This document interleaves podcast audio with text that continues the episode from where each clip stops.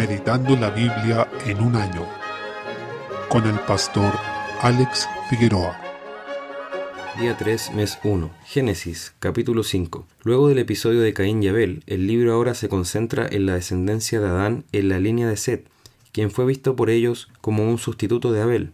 Vemos en el versículo 3 que el texto hace un paralelo. Adán fue hecho a semejanza de Dios y ella sigue estampada en la humanidad, pero estropeada por el pecado. Por eso, luego Adán engendró a Sed, con esa imagen de Dios opacada por la corrupción. Luego llegamos en el versículo 5 al triste momento en que Adán sufrió la consecuencia de su pecado, y así el primer hombre creado murió, siendo entonces el primer deceso natural registrado en la Biblia. Este es uno de los versículos más tristes que podemos encontrar en la Escritura. Desde el versículo 6 se detalla la genealogía de Seth, donde fue preservada la fe en Dios y de donde vendría también el Mesías. Es decir, aquí se detalla la simiente de la mujer anunciada en Génesis 3.15, esto es, el pueblo de Dios, mientras que la genealogía de Caín muestra la simiente de la serpiente. Dentro de esta descendencia de Seth está Enoch, a quien luego la escritura denomina un profeta que anunció el juicio de Dios, como vemos en el libro de Judas, versículos 14 y 15. Su profecía se consagró en el nombre que puso a su hijo Matusalén, que significa cuando sea muerto vendrá, o su muerte traerá, ya que cuando éste murió vino el diluvio, como veremos más adelante. Enoch caminó con Dios, lo que significa que anduvo en la fe de Dios, en comunión con Él y en obediencia a sus mandamientos. Por ello fue traspuesto, fue llevado por Dios sin ver la muerte. Después de Adán, fue el único junto con Elías que no ha visto la muerte, sino que ha sido llevado por Dios mientras están vivos. Con esto el Señor dio una esperanza cierta a su pueblo de que había posibilidad de redención después del pecado. Recordemos aquí que, si bien es cierto, todo lo que dice la escritura sobre la historia es correcto, la historia en la que se enfoca no es la universal, sino que la historia de la redención, es decir, se centra en los hitos relevantes para revelar el desarrollo de la obra salvadora que está realizando en el mundo. En los versículos 28 al 29 vemos cómo el Salvador entonces vendría de la línea de Set, en cuya descendencia se encuentra Noé. Su padre Lamec, en este caso, lo vio como el posible redentor esperado, o al menos tenía alguna expectativa de que así pudiera ser, ya que Noé significa consuelo o descanso, y ellos esperaban que él pudiera librarlos de la maldición que vino sobre la tierra desde Génesis 3. Aunque no fue el redentor definitivo, Noé es un tipo de Cristo en el sentido de que aquellos que atendieran a su palabra iban a vivir, mientras que los que rechazaban su mensaje serían condenados. En el capítulo 6 vemos que junto con multiplicarse el hombre sobre la faz de la tierra, se multiplica también la maldad y se esparce el pecado, llegando al punto que dice el versículo 5, en que el Señor vio que la maldad de los hombres era mucha en la tierra y que todo designio de los pensamientos del corazón de ellos era de continuo solamente el mal. Este es el efecto del pecado que comenzó en la caída, donde la corrupción va avanzando y carcomiendo todo como la lepra, hasta descomponerlo por completo. En el versículo 2 y el 4 aunque no sabemos bien la identidad de los llamados hijos de Dios, sabemos que no puede tratarse de ángeles, ya que son seres espirituales que no se casan ni se dan en casamiento. Se trata de hijos de los poderosos o descendientes de la línea de Seth que apostataron y se unieron a mujeres impías. Lo cierto es que el texto da la idea de uniones ilegítimas, de las cuales se originaron gigantes y que se relacionaron con violencia y pecado en la tierra.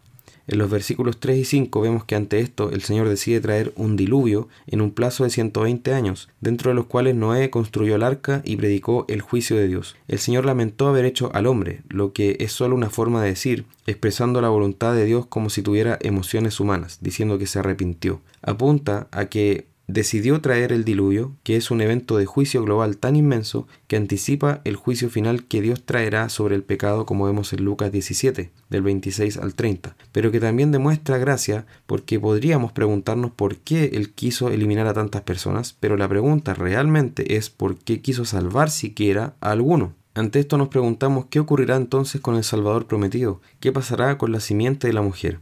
Y aquí se manifiesta la gracia de Dios y se menciona esa gracia antes de hablar de fe o de obediencia en Noé. Es esa gracia de Dios lo que define nuestra salvación. Así, Noé halló gracia ante los ojos de Jehová y luego caminó con él al igual que su antepasado Enoch. Y también esta gracia se extendió a su familia. Desde el versículo 11 vemos que Esta gracia fue como un brote verde en medio de una tierra completamente quemada.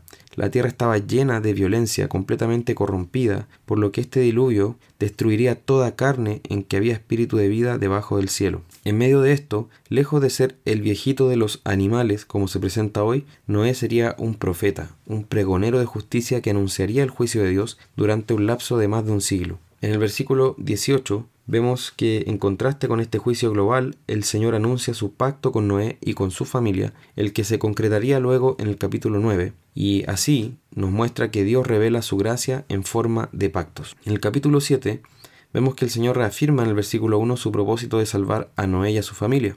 Y en el versículo 4, el Señor luego de construir el arca y de reunido los animales, junto con la familia de Noé, incluso dio un espacio de siete días en los que los hombres podían arrepentirse, con lo que una vez más se muestra su misericordia. Luego vemos en los versículos 5 y 9 la fe de Noé, que lo llevó a una obediencia leal y paciente. Además de predicar durante casi 120 años un mensaje que debió parecer de lo más absurdo, había pasado ese tiempo construyendo un arca sobre tierra seca, algo humanamente ridículo porque no había llovido nunca. Toda la gente se debió burlar de él, pero él debió perseverar en medio de las burlas y la incomprensión. En esto es realmente un ejemplo de perseverancia, paciencia y fidelidad, ya que hizo todo como Dios le mandó. Y eso se testifica, por ejemplo, en el capítulo 6, verso 22 y también en este mismo capítulo. Es un testimonio de fe y de obediencia aun cuando no se veía nada, cuando la palabra de Dios podría haber parecido absurda, cuando tenía toda la oposición y ninguna comprensión de parte de sus pares. Él perseveró en esa fe creyendo la palabra de Dios, teniéndola por excelente, por verdadera y digna de confianza y de obediencia, y esa también debe ser nuestra visión de la palabra de Dios. En el versículo 6 vemos que el diluvio comenzó cuando Noé tenía 600 años y que cada etapa de este cataclismo fue estrictamente fechada lo que indica que Noé fue registrando todo lo que ocurría, como luego harían los cronistas y profetas. Y la fecha en que comenzó confirmó la profecía de Enoch a través de su hijo Matusalén, ya que cuando Noé tenía 600 años fue exactamente cuando Matusalén murió a sus 969 años. Recordemos que Matusalén tenía 187 años cuando nació Lamec, y Lamec tenía 182 años cuando nació Noé. Si a esto sumamos los 600 años de Noé, al momento de iniciar el diluvio, da exactamente 969 años, edad a la que murió Matusalén, cuyo nombre significa, como ya señalamos, cuando sea muerto vendrá, o su muerte traerá. El versículo 16 nos dice que fue el Señor quien cerró la puerta del arca, determinando que el lapso de gracia se había terminado y venía el momento del juicio irrevocable. Es Él quien está en dominio de los tiempos y los hitos de la historia de la redención. Luego en los versículos 21 al 23 vemos que todo lo que había en la tierra murió y quedó solamente Noé y los que con él estaban en el arca. Esto confirma que fue un juicio de alcance global. Así, el diluvio es el anticipo más claro y fiel que tenemos del juicio final. Si queremos saber más o menos cómo será el juicio final, el Señor ya nos dejó una sinopsis en la historia, que es justamente este cataclismo. Por eso también es una de las verdades bíblicas más atacadas hoy día. Se ridiculiza y se pone en duda. Se piensa que es una metáfora, un mito o una leyenda, pero es realmente de suma importancia, y el mismo Señor Jesús lo citó como un hecho histórico. Entonces, si dudamos de la historicidad del diluvio, estamos también echando una sombra de duda sobre las palabras de Jesús. Y es fundamental porque anticipa no solo el juicio final, sino también la salvación del pueblo de Dios, ese que aquí fue delimitado en Noé y su familia. Todo el que está en Cristo, el arca definitiva, es salvo, pero aquellos que no están en él van a ser arrasados por esa agua del juicio final. A pesar de que el Señor fue provocado en gran manera por el pecado del hombre, vemos su misericordia al querer preservar de todas maneras a la raza humana. Y esto nos dice aquí que su propósito con el mundo no se había acabado. Su plan de salvación y restauración debía seguir y esa historia de redención se cumpliría en un hijo de Noé llamado Jesús. Salmo 3. Este salmo inicia con David escribiendo desde la angustia de ser perseguido por su propio hijo Absalón, quien intentó usurpar su trono, ayudado por Agitofel, quien traicionó a David habiendo sido su consejero personal, con lo cual fue un anticipo de Judas en los Salmos. Debió ser una angustia realmente terrible, no solo por preservar su vida, sino por el dolor de la traición y la insurrección por parte de gente de su más cercana confianza. En medio de todo esto, la fe de David estaba puesta en el Señor, el único que podía salvarlo y esto lo lleva a elevar un clamor al Señor en la confianza de que su ruego sería oído por el Dios que lo guardaba.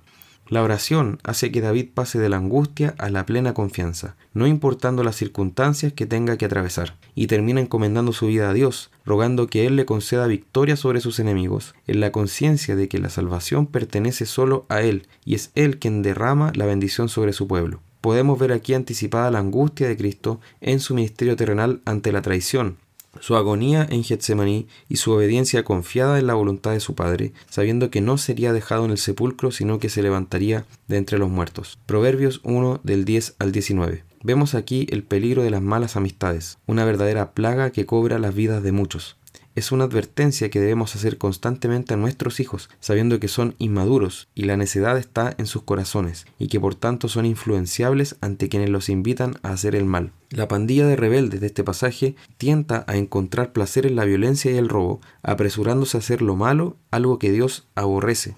En los versículos 17 y 18 vemos que lo que no saben es que al tender estas trampas están atrapándose a sí mismos y están dejando sus corazones listos para la muerte y la condenación. El versículo 19 nos dice que aquellos que vivan de esta forma codiciosa perecerán. La codicia nos quita la vida, en primer lugar, porque invertimos todo nuestro ser en la búsqueda de lo que perece, perdiendo así nuestra alma. Pero también quienes se dirijan por la codicia se encontrarán con situaciones en que también será más probable que pierdan su vida física.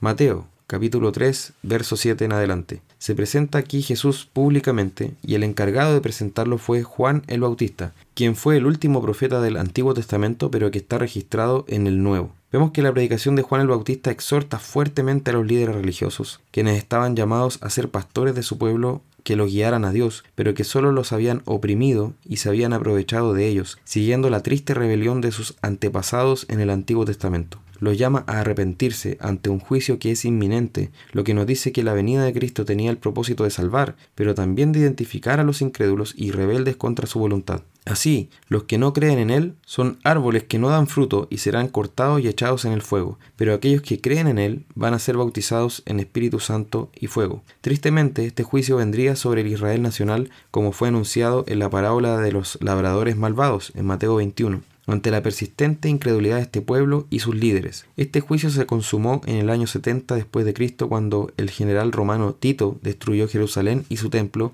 el que nunca más fue reconstruido. Sería Jesús quien limpiaría su era, distinguiendo a los creyentes de los incrédulos dentro de esta nación. Eso nos dice que hubo un remanente salvo por gracia en medio de esta nación incrédula, como vemos en Romanos 11:5, que no es salvo aparte de la iglesia, sino en la iglesia y se revela que la verdadera forma de ser hijo de Abraham no es sanguínea sino espiritual, que es por medio de la fe. Y esto lo vemos en Juan 8 desde el 31 en adelante y también muy claramente en Gálatas 3.7. El ser descendiente físico de Abraham, Isaac y Jacob daba entrada al pacto de circuncisión, pero no concedía ningún beneficio en el pacto de gracia. La membresía en el pacto de gracia es por obra de Dios, quien puede levantar hijo de Abraham incluso de entre las piedras, e hizo algo mucho más milagroso. Levantó hijo de Abraham de entre los pecadores. Mientras Juan bautizaba con agua para preparar espiritualmente al pueblo en arrepentimiento, Jesús bautizaría con el Espíritu Santo y fuego, lo que alude a la salvación y a la conformación de la iglesia del nuevo pacto. En medio de esto, Jesús aparece por primera vez, como vemos en los versículos 3 en adelante, para iniciar su ministerio y es bautizado por Juan para cumplir toda justicia. Con esto, aunque él no tenía pecado, se identificó con su pueblo pecador, porque debía ser en todo semejante a sus hermanos, como dice Hebreos 2.17, y a la vez fue una señal visible de la unción del Espíritu sobre él. En los versículos 14 y 15 vemos una de las manifestaciones más claras de la Trinidad, donde las tres personas intervinieron en el mismo momento, en unidad, pero siendo posible distinguirlas. El Espíritu Santo manifestó estar sobre Cristo y su ministerio, y el Padre declaró que Jesús es su Hijo amado, en quien se complace. Jamás podría haber dicho esto de Israel, ni aun del más piadoso de los creyentes que existieron hasta ese momento. Solo podía hacer esa declaración respecto de su Hijo unigénito. Capítulo 4. Luego Jesús fue llevado por el Espíritu al desierto, pues debía ser tentado en todo, pero sin caer en pecado como nuestro representante y mediador del nuevo pacto. No fue entonces una tentación metafórica, sino real, dado que fue también hombre en todo el sentido de la palabra. Fue tentado luego de cuarenta días y cuarenta noches de ayuno, un lapso que nos recuerda el tiempo que Moisés pasó en Sinaí, el periodo que los espías inspeccionaron la tierra prometida, en números 13, y los años de Israel en el desierto, El diablo lo tentó poniendo en cuestionamiento su condición de hijo de Dios, que el Padre ya había afirmado antes, y también lo tentó a buscar la gloria sin la obediencia a su Padre. Además, torció la escritura para sus fines perversos, y todo esto es un eco de la tentación en Edén. Jesús siempre respondió apelando a la escritura como autoridad suprema, diciendo escrito está, dándonos ejemplos de cómo debemos reaccionar ante la tentación. En sus réplicas a Satanás vemos que se refugió en la dependencia de Dios y en su palabra como el verdadero alimento para el hombre. Rechazó tentar a Dios como lo hizo Israel en el desierto y desestimó buscar la gloria sin la obediencia como lo hizo Adán, afirmando que solo se debe adorar y servir al Señor. Donde Adán e Israel fallaron, Cristo actuó en perfecta fidelidad y obediencia. Por eso podemos tener la confianza que señala la Escritura porque no tenemos un sumo sacerdote que no pueda compadecerse de nuestras debilidades, sino uno que fue tentado en todo según nuestra semejanza, pero sin pecado. Hebreos 4:15. Tenemos a un mediador que nos representa ante Dios y que a diferencia de Adán, no desobedeció para nuestra muerte, sino que obedeció para nuestra vida y salvación.